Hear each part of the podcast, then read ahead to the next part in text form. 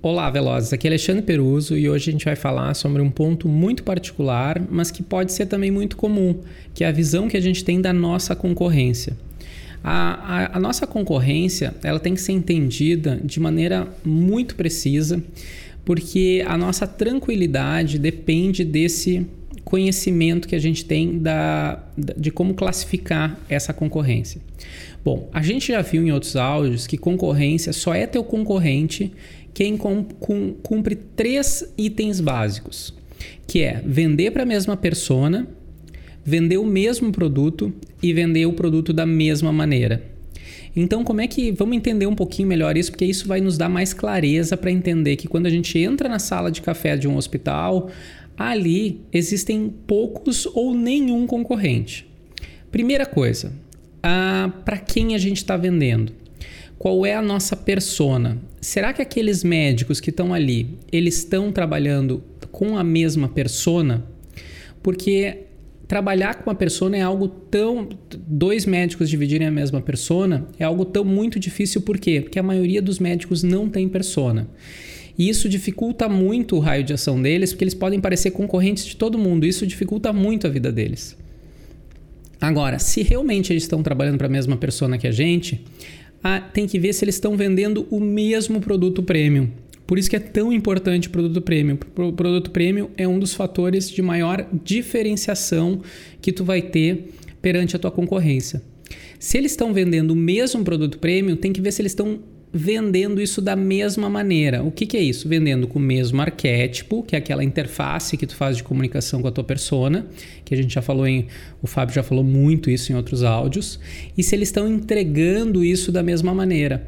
Se eles estão entregando isso com uma com uma face de mais tecnologia, com se estão entregando isso com uma face de mais acolhimento, estão entregando isso de uma maneira mais rápida, de uma maneira mais uh, lenta, como que está sendo essa entrega? completando esses três fatores, a gente já consegue ter uma ideia muito clara de quem ali é a nossa concorrência. Quem está vendendo para a mesma persona, do mesmo jeito e o mesmo produto. Então, isso é o primeiro conceito que a gente tem que ficar bastante claro quando a gente vai entender sobre concorrência. E o segundo conceito é como é que a gente trata a nossa concorrência. A nossa concorrência, ela tem que ser muito, a gente tem que se aproximar muito dos nossos concorrentes. Porque o primeiro ponto, se o médico tem a clareza de persona, arquétipo e, e, e produto, esse médico é um, é um colega de grande valor e que ele tem muito a nos ensinar. Então, quando a gente vê um colega que está entregando o mesmo produto para a mesma pessoa do mesmo jeito, a gente tem que se aproximar nele e ver como que ele está fazendo isso e quais são as coisas que a gente pode agregar no nosso serviço e quais as coisas que a gente pode contribuir para o serviço dele. Porque o número de clientes nunca é restrito. O número de clientes ele é infinito. E médicos fazendo um bom trabalho numa, numa área eles podem fomentar muito o mercado de cirurgia plástica.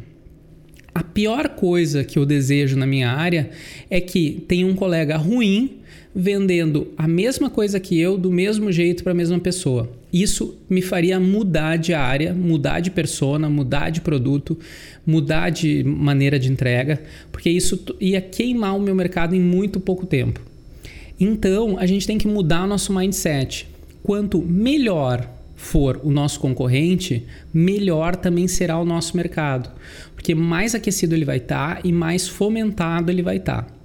E isso a gente não vê muito nos, nos, colegas esse tipo de conceito, porque você acha que a, a, a Samsung quer que a Apple produza um celular muito ruim? Não, ela quer que produza um celular muito bom e ela quer produzir um celular melhor ainda que da concorrência.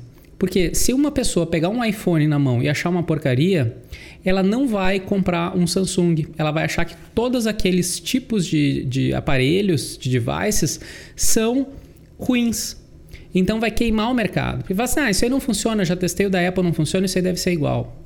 Então, o raciocínio tem que ser o mesmo. A gente tem que entender bem quem são, quem são nossos concorrentes. E se a gente tiver um concorrente muito próximo, que trabalhe muito parecido, a gente tem que auxiliar ele ao máximo para ele ser cada vez melhor e a gente crescer junto com ele.